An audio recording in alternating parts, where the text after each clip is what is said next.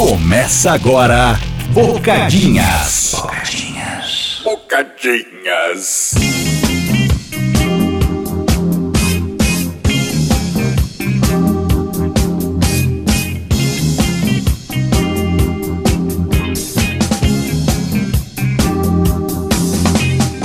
Fala, meu bocadola, como é que você tá? Tudo bem, meu princeso, meu príncipe encantado, meu rei, meu patrão, meu chefe, meu grande homem, minha grande mulher, seja lá como quer que você se identifique perante esse mundão que a gente não sabe direito o que, que tá acontecendo, a gente sabe uma coisa ou outra ali, sabe que tem bola girando num espaço preto, mas não vai muito além disso, né? O que a gente sabe. Muita coisa aí pra gente ficar matutando ainda, coisa que não vale a pena matutar, porque somos parte de um grande negócio e a grande realidade é que a grande maioria de nós está aqui de passagem, então é aquilo, né? Aproveitar a estrada, comer buceta. Do nada! Ou chupapau também, dependendo da sua preferência aí. Ou não fazer nada também, né? Pode optar por gastar sua vida jogando um bom videogame, lendo bons livros, praticando bons esportes, ou alguns esportes não tão bons assim, como por exemplo badminton e hipismo, que é uma heresia completa. Mas o fato que a gente tem aqui hoje, que esse aí não tem nem muito como discutir, é que é quarta-feira e estamos aqui para mais um episódio de Bocadinhas.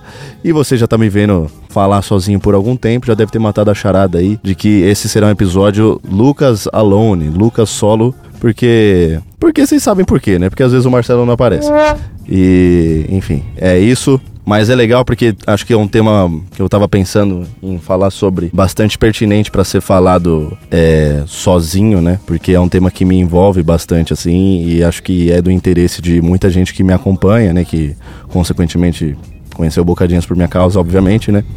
E, enfim, vocês devem estar cientes, né? Acompanhando. Uns me acompanham muito, outros me acompanham um pouco menos, mas estão aqui sempre ouvindo Bocadinhas que eu tô numa fase de transição da minha vida, né? Que é uma parada que eu fui postergando, né? Não exatamente por. Claro que se for achar um culpado sou eu, né? Mas foi muito, foram muito mais as vozes aqui dentro me dizendo que eu nunca estive pronto para isso do que eu de fato não querendo fazer a parada. A vontade nunca faltou. E mas eu tô dando meus primeiros passos aí na minha carreira musical autoral, né? 100% autoral. Eu já sou, já tenho contato com a música desde que eu me entendo por gente, né? Já sou músico há muito, muito tempo.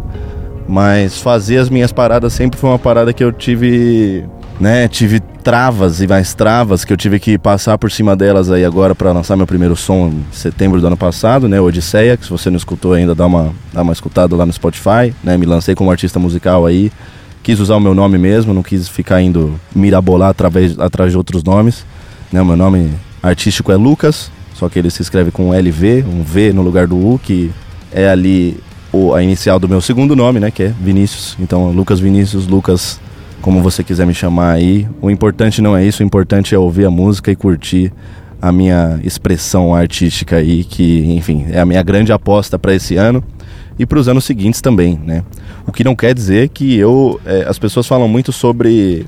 É, me comparam, traçam muitos paralelos com pessoas que seguiram um caminho semelhante, né? Tipo, o que o Filthy Frank fez nos Estados Unidos, que virou o Joji, né? Que, enfim, é um cara que sempre desempenhou um trampo muito foda no YouTube e que era de um humor absolutamente escrachado e aí ele fez essa mudança drástica, né, de carreira para uma, uma vertente musical de músicas tristes, né, músicas bem sérias e bem tristes. E porra, hoje o cara é, né, mano, o cara é, está falando de artista de bilhão de play no Spotify. O cara tem mais de uma música com um bilhão de plays no Spotify. E isso é muito do caralho, né, muito bom, muito foda ver o que que essas novas profissões acabaram encurtando caminhos aí pra gente pra gente ter esses novos artistas musicais, né, pessoas que talvez se não fosse pelo auxílio da internet a gente nunca conheceria.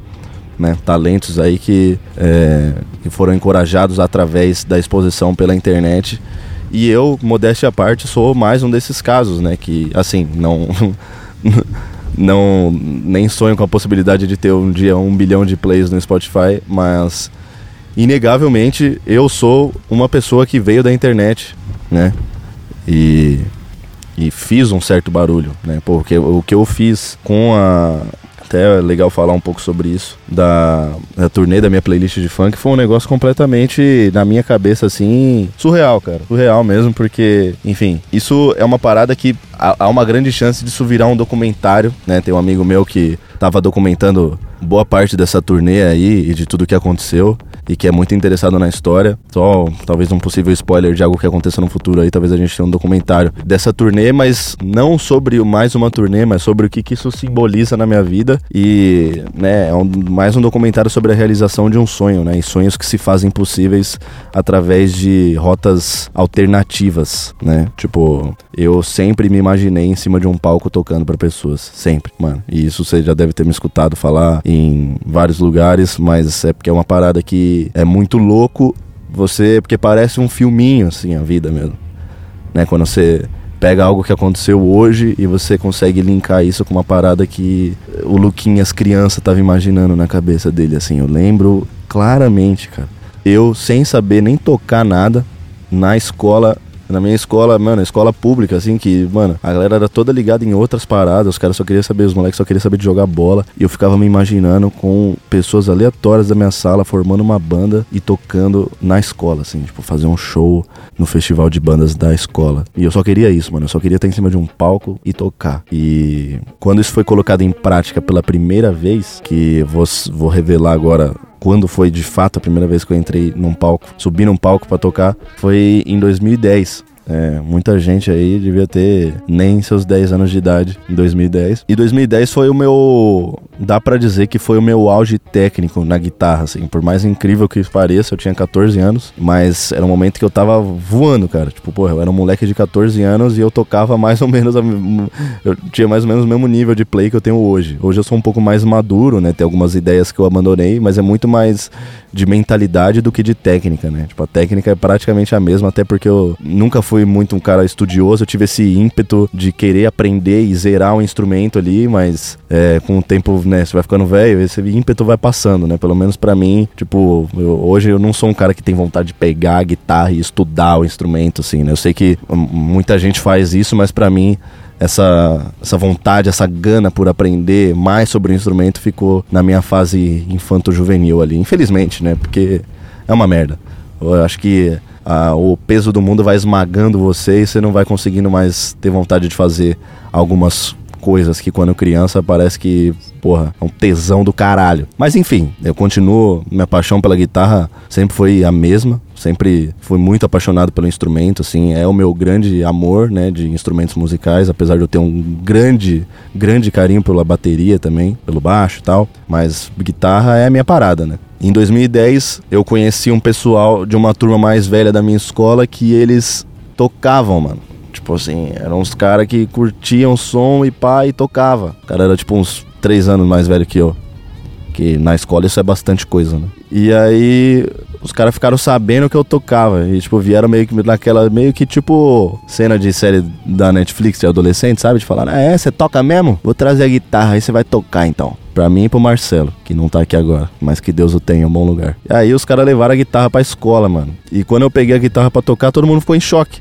Todo mundo falou, mano, que porra é essa? E aí todo mundo que tocava na escola ficou, tipo, chocado com a parada. Ficou tipo, mano, esse moleque, que é isso? O moleque tem 14 anos. Olha o que ele tá fazendo. Tocando Tornado of Souls aqui na minha frente, no pátio da escola. Tia da cantina passando atrás, com o sovaco encostando na panela. E aí eu falei, caralho, mano, será que eu sou bom então? Eu sou, eu sou bom, sou bom tocando guitarra. Aí eu acabei formando uma banda com o pessoal da escola, Marcelo e mais mais duas pessoas, e aí a gente foi atrás de um baterista no Cifra Clube, assim, no fórum do Cifra Clube, porque não existe baterista. É uma coisa muito difícil de se achar, até porque a bateria requer uma estrutura, né, que, pô, você, pra você ser um bom baterista, você tem que ter alguma coisa para praticar em casa. A não ser que você seja, mano, muito obcecado aquelas histórias de inspiração que vira documentário depois. Se você te, quiser ter uma bateria em casa, você tem que ter uma estrutura para os seus vizinhos não te matar. Você tem que ter uma acústica, você tem que ter espaço, você tem que ter dinheiro, porque bateria é caro. Instrumento no geral é muito caro, né? Mas bateria é um inferno. Eu tô gravando esse vídeo no, no trânsito, tá, pessoal? Então não repara aí que tem barulho de. Porque São Paulo tem esse, esse ponto turístico, né? Que é você ficar parado com o carro. É, é, bem legal. Então aproveitei pra gente gravar o episódio dessa semana aqui, já que o Marcelo me deu um bolo. E, enfim. Aí eu formei essa banda e eu formei essa banda visando tocar no festival de bandas que tinha nessa escola nova que eu tinha acabado de entrar ali, né? Aí a gente começou a ensaiar e eu só queria tocar metálica, mano. Eu, assim, eu sempre fui o cara que gostou de fazer as coisas do meu jeito, né? Gostava de tomar as rédeas da situação e estar tá no controle de tudo. Então eu meio que fiquei na posição de o dono da banda, assim. Eu falava, mano, vamos tocar Metallica, porque Metallica é bom pra caralho. E os caras queriam tocar uns negócios mais, mais espadinha, assim, mais medieval, sabe? Uns tratovários. Falava, mano, vai tomar no cu, vamos tocar Metallica, caralho. E aí a gente tocava, tipo, eu lembro que o nosso setlist desse primeiro show, se a gente tocou 10 músicas, 8 era do Metallica, era um negócio assim. E, cara, eu era absolutamente fissurado pelo Metallica, né? O Metallica é minha escola na música. O jeito que eu toco toco. É, hoje não sei se tanto, porque eu não tô mais tão próximo, né? A gente tem muito isso, né? A gente tem aquela banda da nossa vida, mas não quer dizer que ela é a banda que a gente mais escute atualmente. Acabei absorvendo várias outras influências com o tempo aí, mas, cara, a minha base é Metallica, é palitar para baixo, é James Hetfield, é riff, né? Eu tinha esse negócio quando eu era bem adolescente de quando estava entrando na adolescência ali, né, de querer ser um grande guitarrista solo, né? O Kiko Loureiro era meu pai na música, assim, tipo, ouvia muito Angra e falava, caralho, os caras tocam no Brasil e os caras fazem solos difíceis, que porra é essa? Foi aí que eu desenvolvi um pouco essa minha técnica pro, pra solo, que é muito pobre, cara. Eu não sou, não sou guitarrista solo. Eu sou um guitarrista de feeling e um guitarrista de pegada. Mas, mano, eu não sou guitarrista suipeiro, não sou o cara de fazer arpejo, não sou, não sou esse cara e nunca nem quis ser. Quis ser por um breve período, né? Mas aí o Metallica chegou e me mostrou que é muito mais legal fazer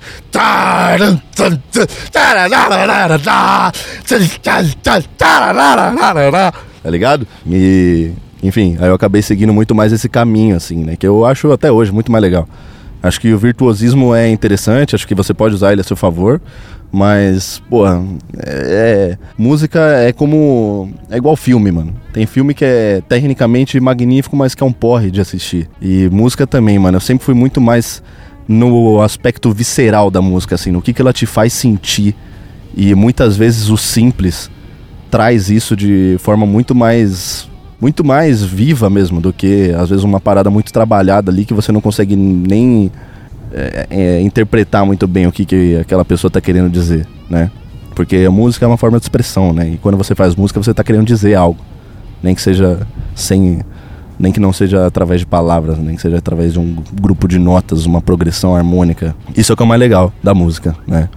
E aí a gente fez esse show, tocou várias músicas do Metallica e, mano, ali eu já senti, eu falei, mano, meu Deus, eu consegui subir num palco e, tipo, tem pessoas aqui para me ver, né? Porque esse negócio de eu tocar muito bem pra minha idade, na época, meio que atraiu olhares da galera, assim, né? Tipo, eu fiquei quase que uma pessoa semi-popular na escola por conta disso, né? Tipo, a galera, tipo, porra, caralho, o cara toca guitarra mesmo, e ele é uma criança, que porra é essa? E aí, cara, um dia eu posso bater um papo sobre essas primeiras bandas que eu tive, eu posso até reunir a galera que era dessas bandas, né? Acho que é um tipo de conteúdo legal também para ter de backstory aí, porque eu vou, né, o, o, o, foco principal desse episódio aqui é falar do Lucas daqui pra frente. E, enfim, eu tive esses Cara, a gente fez uns com essa banda, a minha banda chamava Obscurum, porque eu era muito do mal, né? Eu era muito roqueiro, eu queria ser palavras em latim, assistia muito Supernatural. Então você já vê, né? Você já vai matando, já vai ligando os pontos aí da sua casa, né? Aí a gente fez acho que uns dois, três shows assim, que foi uma galerinha e tal. E, enfim, eu fui tendo uma banda aqui, outra ali, mas nunca era nada muito e, cara, o pessoal falava, sempre falou pra mim, mano, vamos fazer umas autoral. E eu falava, mano, não precisa, gente. Os caras já fizeram as músicas boas aí. Vamos tocar a música dos caras, cara. Vai ficar, ficar quebrando a cabeça aí pra fazer música, sendo que música boa já existe. Correr o risco de fazer música ruim. E isso tudo sempre foi muito um reflexo dessa insegurança que eu tinha, né? Tipo, eu sempre fui muito inseguro. Sempre tive essa parada, tipo, porra, é uma é uma ansiedade com uma insegurança, com um negócio de, pô, não vou fazer porque eu acho que a galera não vai gostar, então é melhor não fazer, melhor deixar quieto. Tipo, sempre fui meio traumatizado com essa parada, né? Tipo, tive algumas mudanças de realidade na minha vida enquanto criança, então isso me levou para um lado de achar que tinha algo de errado comigo, né? Que é uma realidade que muita gente vive aí, né? E muitas vezes a gente não sabe o que fazer para superar isso. E, pô, eu sempre tive essa parada de, pô, nunca fui escolhido para nada, tá ligado? time de futebol na escola ninguém me escolhia, eu me sentia coado, não queria jogar por causa disso, porque ninguém me conhecia, ninguém me escolhia. E nas paradas, grupo de escola ninguém me escolhia, porque eu era o novato, eu era o diferente, eu era não sei o quê. Então, né, você vai criando uma parada, tipo, que vai. Né, né, nada é à toa, mano. Eu não era inseguro à toa. Não, não criei isso na minha cabeça do nada. Né? Eu, fui, eu fui sendo jogado para esse canto e eu fui me jogando mais para esse canto, né? Abracei minha guitarrinha ali, fui treinar guitarra e, e, e, foi isso, assim, né? Isso foi me desencorajando, isso já me desencorajou por uma porrada de coisa, né? E eu acabava eh, cedendo e indo para esse lado mais confortável, né? Que é o de tocar cover, que é o de. Tanto que, cara, a, a minha playlist de funk, que é um projeto que, porra, mudou a minha vida não tem como falar que não mudou e a retrospectiva, né, os dois mil e tantos em uma música, eles são projetos que eles simbolizam exatamente, literal, essa transição da música que eu toco dos outros para uma música minha, porque ela é uma música que essencialmente já existe e é dos outros, mas o arranjo, a linha de bateria, de guitarra, às vezes até alguma coisa de voz, são criações minhas. Eu estou criando em cima de coisas que já existem. Que é basicamente o que a gente faz quando a gente está criando coisa, né? Porque tudo já existe. Mas enfim, vocês entenderam. De uma forma ainda um pouco menos, menos assim, né? Então, esses projetos, eles são uh, o conduíte pro Lucas nascer. O Lucas com V, né? O Lucas músico autoral. E eu fiz a minha playlist de funk, comecei com ela em 2018, né? Que Falei, boa, vou fazer a minha playlist de funk, só que eu vou tocar as músicas do meu jeito, né? Com a minha pegada, com guitarra, com pá, com não sei o quê. Aí isso, né, mais pra frente tive a ideia de fazer ao vivo. E aí começa a entrar uma série de fatores que eu acho difícil de explicar até hoje. Que é, mano, como que eu fiz essa galera aí me ver, tá ligado? Tipo assim, como assim, mano? Como que tipo, porra, tem muita gente aí, tem músicos tradicionais da cena que estão há muito tempo fazendo a parada, que eles não botam o que eu tô botando de gente ao vivo. E é claro que são fases e fases, né? Porra, eu tava num momento muito bom ali, existem momentos. Né? Não tô querendo comparar o meu tamanho com o de músicos que estão aí há muito tempo, de pessoas que estão há muito tempo. Lógico que não. Né? Existe uma parada que chama tradição, né? E o peso disso você não consegue mensurar por quantas pessoas a pessoa coloca numa casa de show. Né? Vai muito além disso. Mas mesmo assim, sabe, eu parava e pensava e falava, mano, como, como assim? E eu, é, eu acho que a, a minha sensação maior de gratidão e de alegria, de realização, eu não vou nem falar só profissional, porque ela é um pouco pessoal também, e ela é pessoal por, por causa do que eu vou falar agora, ela vem de eu olhar para isso tudo e falar, mano, eu finalmente fui escolhido, tá ligado? E agora eu fui escolhido por uma porrada de gente, mano. Por muita gente.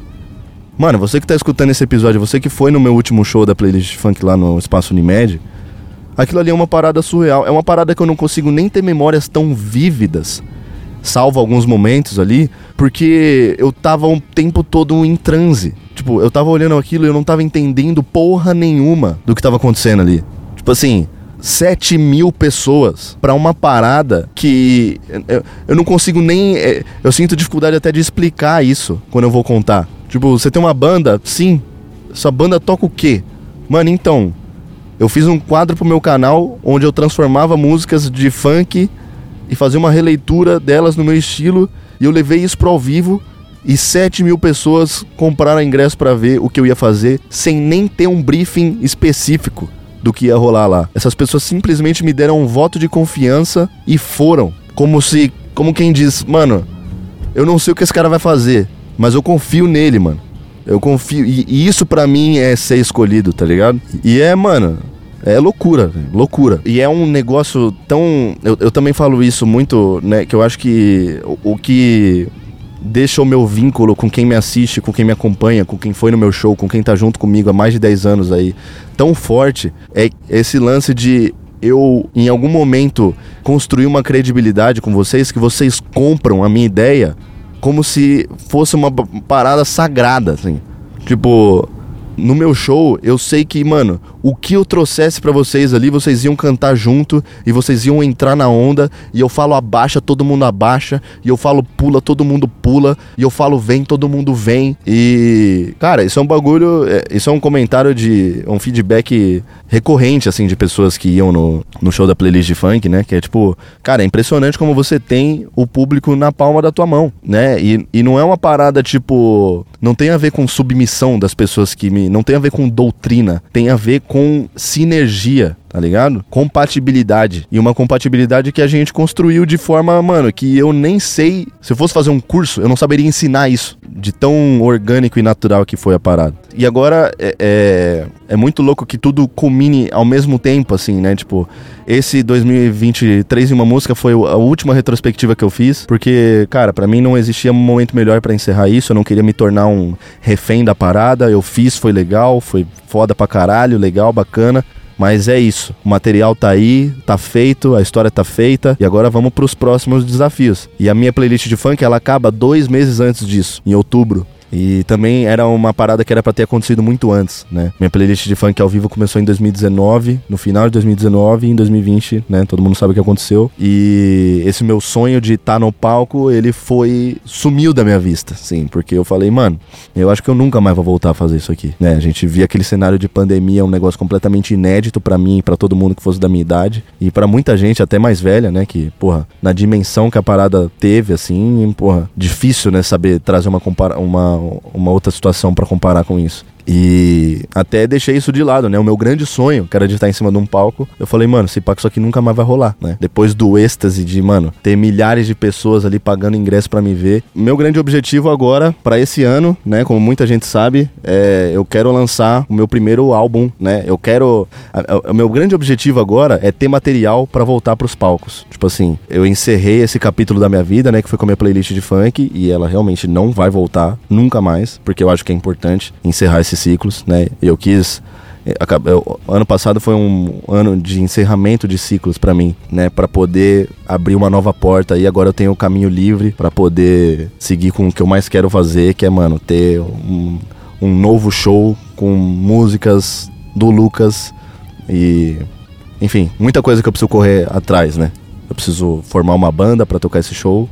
Eu preciso do material para tocar esse show, né? E mesmo com um álbum é capaz que eu tenha que tocar uma coisa ou outra ali, não minha, né, para para deixar um show completo, né, um espetáculo com uma duração aceitável. E mas é isso, é para isso que a gente vai para cima esse ano e cara, existe um movimento, né? E eu modéstia à parte aqui, né? Não, não quero ser o cuzão, mas eu meio que encabecei um movimento de pessoas do YouTube que foram, que querem ir pro palco e, e é muito legal porque, porra, eu recebi esse feedback do Defante, do Zero, que tá agora também fazendo um trabalho do caralho. Se vocês não escutaram as músicas do Zero, escutem, porque o moleque é tem um bom gosto muito muito cabuloso assim, que é uma das principais coisas que você precisa ter para ser um um grande artista, né? Um grande produtor. E, porra, o cara tá lançando uns trampos aí que são, mano, coisa fina demais. E eu tô doido para ver mais coisa dele aí, doido para de repente fazer alguma coisa com ele. E queria muito gravar um episódio falando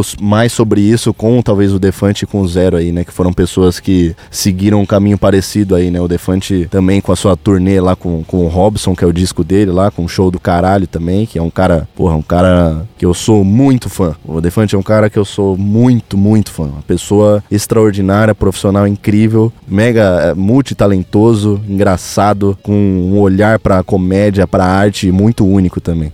Cara é muito foda. Então são pessoas que, porra, seria uma honra ter aqui para fazer um episódio nós três juntos falando sobre essa ingressão, não sei se existe essa palavra, mas enfim, toda palavra um dia foi inventada, né? Na carreira musical e né? E eu fico muito feliz de ter servido de influência para esses caras darem esse passo, né? Isso foram palavras até deles mesmos. E, cara, o Lucas, né? Quando eu falo o Lucas na terceira pessoa, eu tô querendo dizer o meu eu, meu alter ego musical autoral. Vocês vão ver um trampo onde eu vou me expressar e eu vou tirar muita coisa de dentro de mim que tava lá há muito tempo, né? Odisseia é algo assim, né? A letra de Odisseia e até a melodia é uma parada meio angustiante, porque ela representa toda essa angústia que eu passei para conseguir tirar essas amarras e soltar finalmente meu primeiro som autoral, né? As minhas travas para criar música sempre foram tipo, porra, mas eu não, não sou um bom letrista, sabe? Eu não sei escrever letra, eu nunca escrevi uma letra. Eu não sei escrever. Um, parece que eu não. Sabe, eu me sentia completamente travado para tudo. Pra, tanto pra parte instrumental, menos, né? Quanto pra parte lírica, de poesia, de letra e tal. E eu falava, cara, o que, que eu vou falar? As pessoas não estão interessadas no que eu quero dizer, sabe? Tipo, não, né, eu não. Qual, eu, qual que é a história que eu quero contar? Parece que eu não sou uma pessoa interessante, parece que eu não tenho nada interessante para falar. Então, é, esse álbum, a gente tá no meio da produção dele ainda, né? Ele ainda é bem embrionário, até conceitualmente falando, mas o que tá na minha cabeça e no meu coração, e isso pode mutar, né? Vamos, vamos ver, pode sofrer mutações, mas por enquanto, ele tende a ser um, um álbum que fala sobre a relação do ser humano consigo mesmo, sabe? Conflitos humanos, um, um, disco muito sobre ser humano. E musicalmente falando, vocês vão me ver experimentando de todo jeito, que é uma parada que eu sempre fiz, né? Que eu fiz na minha playlist de funk, fiz na retrospectiva. Então, assim, se você acha que você vai sentir saudade do que tava ali, você pode ficar tranquilo, porque vai estar tá tudo nesse álbum do Lucas, né? Tudo. É, questão de, de, de misturas de gêneros, né? Na Odisseia você já tem ali muita presença de vertentes da música eletrônica, né? Você tem o Jersey, você tem o, até o trance, o progzão trance ali, você tem metalcore, você tem drill, né? Você tem o hi-hat do drill, né? Então são paradas que eu gosto muito e que eu entendo que tem gente que não vai gostar, faz parte, mas a minha relação com a música é de experimentar, é de fazer o irmão do do Remy do Ratatouille, tá ligado? Botar o queijo a goiabada na boca e ver como que como que isso soa, como que isso, qual que é o gosto dessa parada. Então, acho que primariamente, primordialmente é isso que vocês podem esperar do álbum que vem aí pra... Cara, é, eu, eu não quero dar falsas estimativas, mas eu queria muito que essa parada tivesse na pista até o meio do ano, né? Mês 6, mês 7 ali, junho, julho.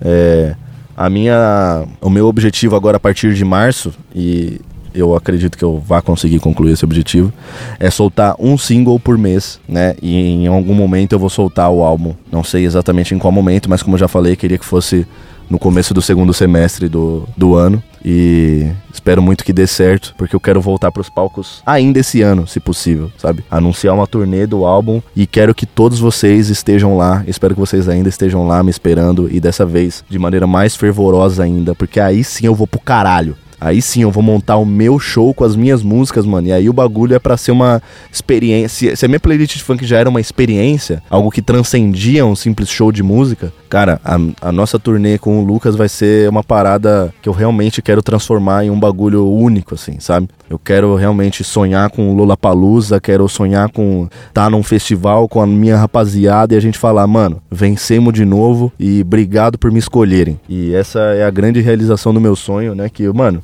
já foi realizado, né? Pô, eu, eu, eu, escrevi essa história na minha cabeça, assim, sabe? Tipo, a minha playlist de funk, no último show dela, eu quero ter uma música minha pra tocar, mano.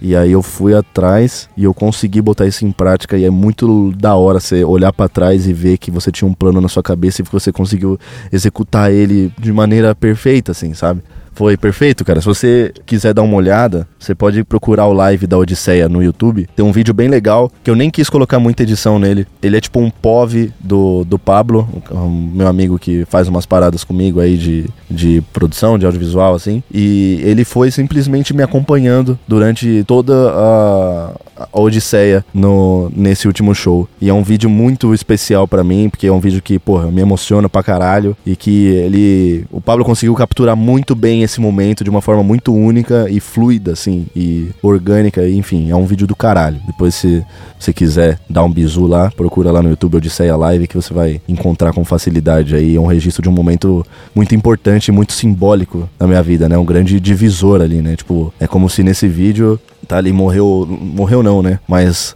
tá ligado? Tarzan entrou na água, bebê e saiu grande. Foi uma parada assim, meio que, né, no sentido de quando você olha para mim como músico, né? Parece que ali eu nasci, o Lucas nasceu ali, né? O Lucas com V. E Porra, cara, eu tô bastante animado, eu tô bastante inseguro ainda, né? Como eu falei, são minhas primeiras músicas, então eu peço para que você, ao ouvir eh, essas músicas, se você não gostar de primeira, me dá mais uma chance, porque eu tô aprendendo, né? Eu tô me soltando ainda, eu só tenho uma música até agora. Tô para soltar minha segunda aí, que deve sair agora no mês de março, mas é tudo muito embrionário ainda, né? Tudo muito. Ainda tô tentando me entender, tô tentando me achar na minha mente perdida, como eu já disse em um aí.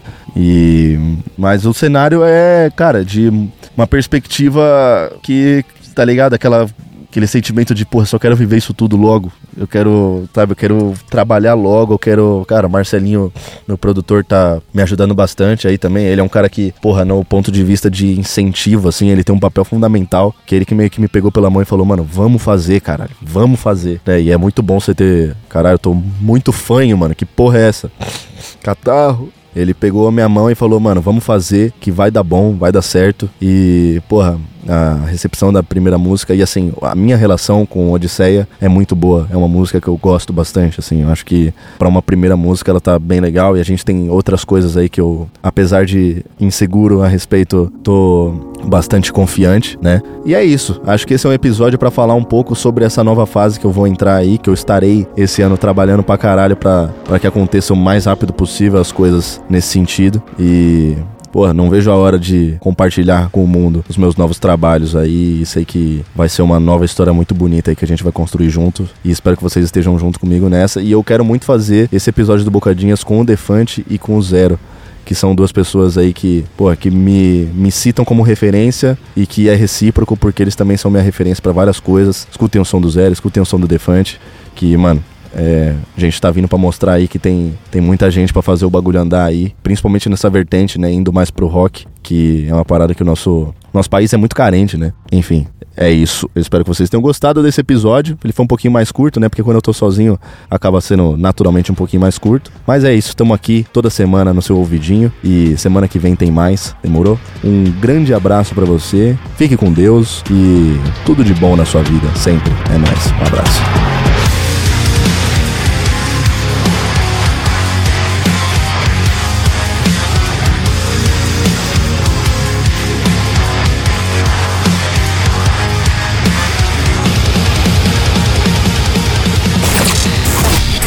Você ouviu Bocadinhas. Bocadinhas. De volta na próxima semana.